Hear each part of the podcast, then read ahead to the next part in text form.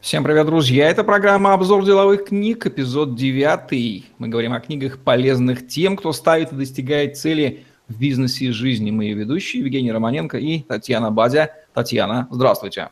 Здравствуйте, Евгений! Здравствуйте, друзья! Несмотря на то, что год у нас уже давно начался, вы сегодня приготовили книгу, которая содержит в себе название про год и наверняка дает один еще один толчок, толчок в спину – прокрастинатором нашим любимым. Озвучьте ее название и давайте расскажем, что за она. Еще одна книга на тему личной эффективности, в которой рассматривается огромное количество различных техник, методик повышения продуктивности. Автор э, Крис Бейли, и в отличие от предыдущих книг, которые мы с вами э, рассматривали в этой рубрике, это не специалист с 20 или 30-летним стажем, это фактически вчерашний студент. Книга – это его дебют, и как автора, и как вообще человека, который только-только начал работать, и тем не менее она стала бестселлером, и издана в 2016 году, переведена на русский язык в издательстве Alpina Publisher в 2017 году, и книга называется «Мой продуктивный год. Как я проверил самые известные методики личной эффективности на себе». Начало не очень многообещающее.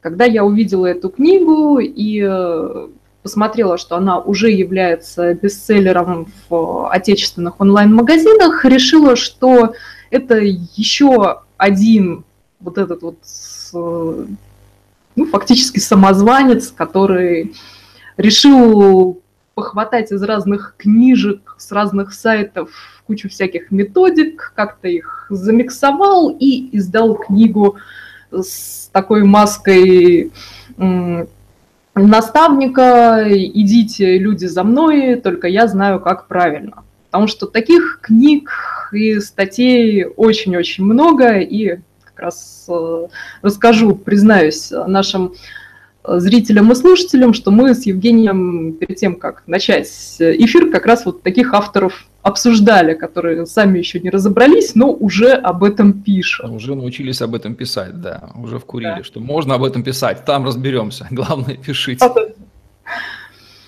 И изначально я была настроена крайне скептически, особенно после того, как а, один из наших постоянных зрителей, Сергей Соломонов, прислал мне, ну, это было несколько месяцев назад, а, прислал статью на английском языке о том, как два чудака, не скажу на какую букву, сговорились о том, чтобы провести вместе э, продуктивный год, и э, они каждый месяц посвятили повышению эффективности в какой-то определенной области.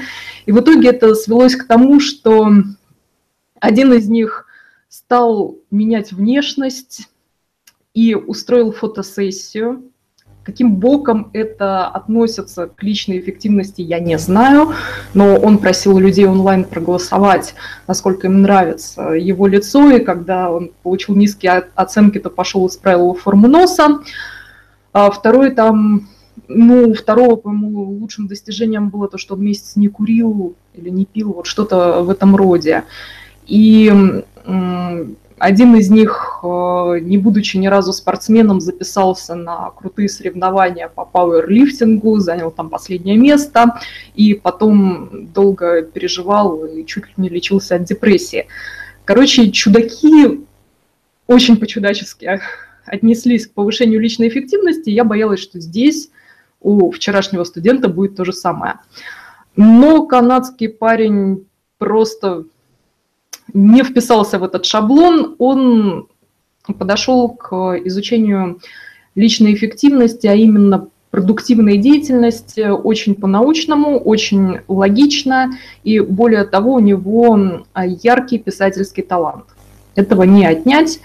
И поэтому даже тем, кто уже сам стал гением эффективности, эту книгу можно почитать просто для того, чтобы понять, как писать классные книги. Так, то есть я услышал, что он хорошо умел писать и подошел системно, фундаментально, и даже молодости в данном случае недостатком не имелось. Ну, интрига, безусловно, интрига. Чем же он так взял-то читателя, кроме перечисленного таланта и системности? Я думаю, что тем, что он смог вычленить главное, и, кстати, это одна из его фишек, далеко не новая, что выделяйте главное, говорите нет тому, что не является главным, вкладывайте максимум своей энергии и внимания в то, что является главным. Но, пожалуй, очень важная идея и самое важное в этой книге заключается в том, что продуктивность не в том, чтобы больше пахать, Продуктивность в том, чтобы качественнее, лучше управлять своим временем, вниманием и энергией. Причем многие по привычке ухватятся за слово «время», скажут, что это самый ускользающий сквозь пальцы ресурс, что надо время беречь. А, он же говорит о том, что нужно сконцентрироваться не столько на времени, потому что время от нас в меньшей степени зависит, сколько на внимание и энергии. И за счет них управлять своей продуктивностью. Татьяна, сказал он какие-нибудь инновационные вещи, которые мы не можем прочитать у других авторов, специализирующихся на теме личной эффективности? Или он сказал те же, но так, что их стоит его редакции перечитать, и они очень хорошо входят как семена в подготовленную землю? Я бы не сказала, что он говорит нечто принципиально новое. Более того, его подход основывался на том, что а, когда он окончил вуз, то получил два предложения о высокооплачиваемой работе. Я так понимаю, что для Канады это круто. Вот, потому что он несколько раз это повторяет с особой гордостью. Если бы это было чем-то обычным, то вряд ли бы он об этом написал. То есть, видимо, там выпускникам приходится еще побороться за хорошее место, у него сразу два предложения, он от них отказывается и берет тайм-аут в течение одного года для того, чтобы проверить на себе кучу различных методов повышения эффективности, причем он а, работал и на уровне тела, то есть э, он наращивал мышечную массу, он а, отказывался от всех напитков, кроме воды, он ходил в спортзал и э, жил отшельником, то есть много всего попробовал. И, э, естественно, было много различных э, методик тайм-менеджмента, однозадачность, э, работа блоками, работа по 90 часов в неделю, работа по 20 часов в неделю, то есть много-много-много всего. И в итоге он пообщался с несколькими, не скажу, что со многими, мне кажется, там порядка пяти а, достаточно известных авторов я смогла выловить в книге, ну, возможно, их было больше, а, которые тоже написали книги на тему личной эффективности, он их проинтервьюировал и у них тоже нечто почерпнул. То есть принципиально нового нет, но то, как он это подает, то, как рассказывает о собственном опыте, конечно же, подкупает. И э, также отмечу, что книга грамотно построена с точки зрения структуры и оформления. Перед началом каждой главы дается аннотация этой главы, то есть самые важные мысли. Также указывается время на чтение этой главы. И здесь хочется передать привет э, уважаемым людям, которые говорят, что скорочтение никому не нужно, скорочтение – это фигня. Отмечу, что а, время, которое указывается на чтение главы, оно уже исходит из того, что человек владеет скорочтением. То есть я рассчитала, что а, время указано для того, кто читает примерно со скоростью 1250 знаков в минуту а большинство людей читают 500-600 знаков в минуту. То есть э, все-таки скорочтение – это уже неотъемлемая часть личной эффективности и полезных практик. Ну, да. Также... Угу. А то, что а, вот он личную концов... историю кладет в основу э, книги, это вызывает дополнительный интерес? Здесь одновременно, в общем-то, и сторителлинг включает какие-то элементы, да, может быть, даже элементы блога такого изложенного в книге. Так и есть, и э, что тоже было интересно, и что, на мой взгляд, обеспечило хорошие продажи на старте, когда была выпущена книга, он стал вести блог, и это было одной из основных его деятельности в течение этого года. И еще важная фишка, здесь я просто ему аплодирую, потому что многие до этого не додумываются или просто им не хватает времени или энергии на это, чтобы а, книга практически на 100% отличалась от материалов в блоге. Они друг друга дополняют, а не повторяют. Я немало видела книг э, у нас известных блогеров э, или авторов, которые пишут в блог. И книги это ну, фактически была выжимка из э, того, что публиковалось в блоге в течение года или нескольких лет. И были негативные комментарии, которые как раз вокруг этого и крутились, что я и так читаю блог, решил купить книгу любимого автора, а там все то же самое. Фу-фу-фу, никому не рекомендую. А здесь получается, что он поддерживает блогом интерес к книге, потому что там информация совсем другая. И книгой он еще мотивирует пойти прочитать блог. А, помимо этого, какие интересные у него маркетинговые находки? Он а, очень красиво, емко, а, фактически как хороший продвинутый маркетолог описал свои эксперименты. Но когда читаешь э, заголовок, что чувак провел месяц только на воде, то в голове всякие непонятные картины. Он что, голодал, он ничего не кушал, а потом оказывается, что он перестал пить газировку. Вот, то есть такие а, моменты... поработали хорошо, да, над текстом. А, да, да, и э, более того, насколько я поняла, он работает примерно в том же ключе, что и некоторые мои клиенты, которые пишут главу, присылают мне, я ее редактирую, даю обратную связь, э, ну, он где-то там проговорился в книге, что вот сейчас допишу, отправлю своему редактору. Видимо, речь идет именно о такой схеме взаимодействия, которая, кстати, на Западе уже является самой обыкновенной схемой написания книги. У нас еще кто-то скептически к этому относится, а там это совершенно нормально.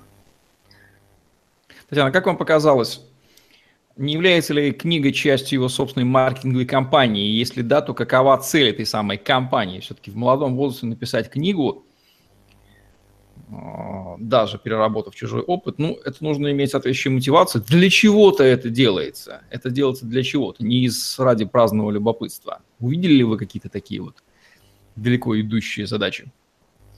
Я так поняла, что его повел путь то есть личная эффективность, повышение продуктивности и обучение этому других людей – это, ну, видимо, его миссия. И здорово, что он ее так рано понял, принял и пошел именно этим путем, потому что он даже нашел себе в бизнес, а за этот год он еще и бизнес успел открыть прибыльный. Он нашел себе а, в другой стране, в Дании, по-моему, удаленного персонального ассистента, и эта девушка нашла его через блог, она интересовалась личной эффективностью, запостила информацию у себя об этом авторе, и он с ней потом связался, предложил сотрудничать, и вот они уже продолжительное время вместе занимаются общими делами. То есть э, я бы не сказала, что изначально он как такой хитрый стратег продумал, что сейчас я всех впечатлю своей продуктивностью, получу еще более денежное место. Нет, ему спокойнее и проще было бы принять одно из двух предложений о работе. Но вместо этого он ушел в свободное плавание. Обычно этим занимаются люди уже ну, где-то после 30 или те, кто в плане бизнеса или работы рано созрел, то после 25, как, например, Азамат Ушанов, который ушел в творческий отпуск, который длится уже, по-моему, полтора года или вроде того, ну вот он решил пойти этим путем сразу после института, и это уже как минимум интересно. Почему эту книгу нужно прочитать нашему русскому человеку? В силу того, что человек канадец, молодой, да и личная эффективность – это та тема, где мы традиционно не сильны, хотя есть за кем наблюдать. Евгений, давайте не будем себя принижать, тем более, что Крис Бейли тоже нас к этому призывает. Он приводит интересную статистику на тему того, что а, мысли обычного человека на 60-70% состоят из негативных мыслей. И вот эти вот э, ну, фактически ярлычки, которые мы сами на себя навешиваем, что я лентяй, я недостаточно умный, у меня не получится.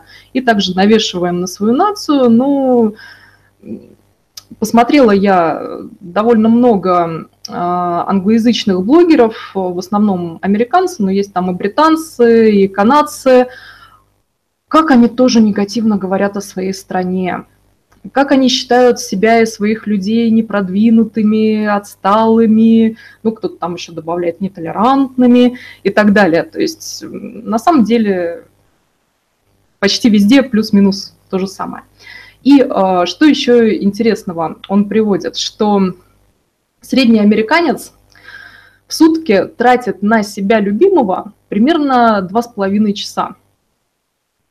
При том, что если более продуктивно работать, можно было бы это время довести до 4 часов. И на фоне этого средний же американец смотрит в сутки, как вы думаете, сколько часов он смотрит телевизор? Ну, ну то есть два с половиной на себя, а на телевизор сколько? Ну, часов шесть, наверное. Ну, пять. Пять. Пять часов четыре минуты. Да, а я думала до того, как посмотрела туда, что ну часа два, наверное, смотрят. В общем, многовато, конечно, да, пять часов телевидения американцев. Многовато, и более того, помимо телевизора еще существует интернет, то есть есть люди, которые выбросили телевизор, но они смотрят те же самые сериалы онлайн. И э, как раз Крис говорит о том, что прокрастинация – это нормально, и он у себя насчитал примерно один час в день прокрастинации. Это уже после того, как он стал более эффективным человеком, ну, до того, как начал с ней усиленно бороться. И прокрастинация, которая часто как раз э, переходит в то, что вместо того, чтобы пойти починить кран на кухне, или вместо того, чтобы пойти добить таки отчет, я буду либо слоняться по интернету, по непонятным сайтам, имитируя активную деятельность в офисе, либо дома просто сяду с чипсами на диван перед телевизором.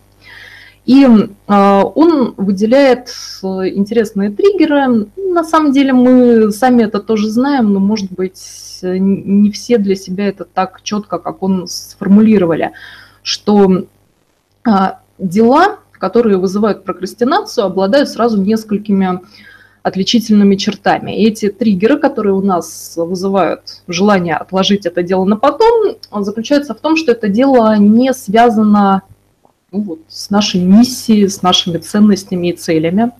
Также это дело, как правило, сложное, скучное, и оно не содержит внутри себя какие-то поощрения. Так у многих оказывается с написанием книги или диссертации, что пишешь, пишешь, пишешь, пишешь, удовольствия особого нет, конца края не видно, еще и сложно, не все получается. Да, ну нафиг.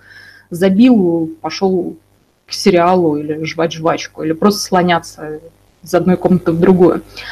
И он а, также дает интересные приемы, как можно победить прокрастинацию. Здесь, конечно, можно эм, сделать отсылку к книге Нейла Фьоре, которую мы с вами обсуждали в обзоре деловых книг. Там большее количество приемов, все-таки книга полностью посвящена прокрастинации, а здесь э, автор дает такие простенькие варианты. Например, неохота заниматься спортом или медитировать. В этом случае попробуйте уменьшить время, которое вы отводите этому занятию.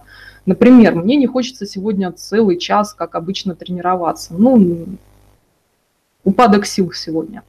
Хорошо, а если я потренируюсь вместо часа 30 минут? Нет, нет, слишком много. А если 20? О, 20 нормально. Вот так вот понижать время и позаниматься столько, сколько можно будет без насилия над собой. Также, если, например, не хочется заполнять вот у него какой-то а, налоговый отчет или налоговая декларация, что-то вот такое. Не хотелось ему этим заниматься, и как это можно сделать? Пойти в кафе, взять какой-нибудь вкусный кофейный напиток, потягивать напиток и заполнять декларацию. Также можно придумать себе поощрение. Заполню один листик или буду заполнять в течение 30 минут и на 2 доллара 50 центов куплю себе какую-нибудь вкусняшку. Автор, кстати, любитель вкусностей, и в связи с этим те части его экспериментов, которые были связаны с отказом от еды, как правило, проваливались или давали не совсем тот результат, который хотелось, но он честно об этом написал. И э, также можно, э, можно использовать и другие методы, например, весьма интересный способ, который, опять же, мы найдем и у других авторов, но Крис о нем пишет очень вдохновляюще, это установить контакт с самим собой в будущем, написать себе письмо или даже закачать на смартфон, он дает название, сейчас сходу не скажу, какая-то программка, которая состаривает фотографию. И он у себя над рабочим столом повесил свою фотографию в будущем, как он будет выглядеть в возрасте 70 или 80 лет.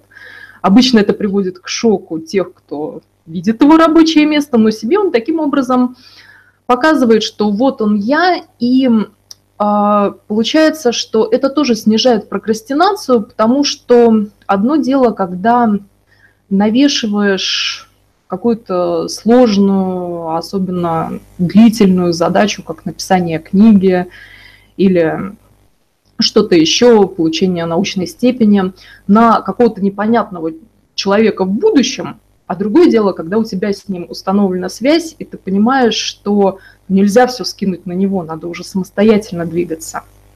Вот такие интересные наблюдения. Да, чувствуется, парень проработал тему. Татьяна, а все его рекомендации, все ли его рекомендации применимы в наших российских реалиях? Я бы сказала, что большинство применимы, а, за исключением, может быть, отдельных нюансов, э, связанных, например, с тем, что он платит своей личной помощнице 25 долларов в час. В связи с курсом доллара, ну так нехило получается для нас. Я мало знаю людей, которые столько готовы заплатить за выполнение черновой работы, типа согласования встреч, поиска информации и так далее. Наверное, он нагружает ее соответствующим образом. Впрочем, да, надо смотреть, что он получает на выходе. Впрочем, для американцев там у них другие представления о ценах, но тем не менее, да, мы понимаем, то есть они ценят услуги личных помощников и даже пользуются ими удаленно. Он в Дании, о, она в Дании, он в Канаде. Вот как оказывается. Да, да, так и есть. Э, Причем он еще помыкался, там забавная история о том, как его первая помощница, которая работала то ли за 5, то ли за 10 долларов в час, э, старалась, но при этом она была из Индии и общалась с ним через Google Translate, и в итоге, хотя задачи были самые элементарные, оказывалось, что она ну, просто не способна оказывать Э, эти услуги. Помыкался с ней, потом еще с несколькими людьми, потом решил, что нет, лучше я из своих 50 долларов в час буду платить 25 помощнице, но, по крайней мере, она снимет с меня все вот эти вот эм, черновые проблемные области. Ну что же, учитывая, что в 21 веке проблемы, связанные с прокрастинацией личной эффективностью, они такие глобализированные, и во многих странах они одинаковые, и чужой опыт э, запросто применим с натяжкой э, в любой стране. Опыт Криса Белли, написавшего в юном возрасте, сумевшего написать книгу по личной эффективности, как минимум интересен для изучения, что же он там такого придумал и сделал. Ну, если это ему помогло, значит, это может помочь и другим людям. Благодарим Альпину Паблишер за то, что она переиздала эту книгу, наверное, если она стала бестселлером, значит, что-то такого люди в ней увидали. Ссылочку на книгу мы дадим, Татьяна, внизу под этим видео, верно? Да, конечно. Отлично. Это была программа «Обзор деловых книг» о том, какие книги полезны тем, кто ставит и достигает цели в бизнесе и жизни. Татьяна Бади, Евгений Романенко были с вами. Ставьте лайк, подписывайтесь на наш YouTube-канал, чтобы не пропустить новые ежедневные видео с вашими любимыми экспертами. Достигайте личной эффективности, пользуйтесь опытом и практиками тех, кто это сумел сделать. Хорошо, что они пишут книги. И всем возрастам покорна эта задача. Всем пока. До свидания.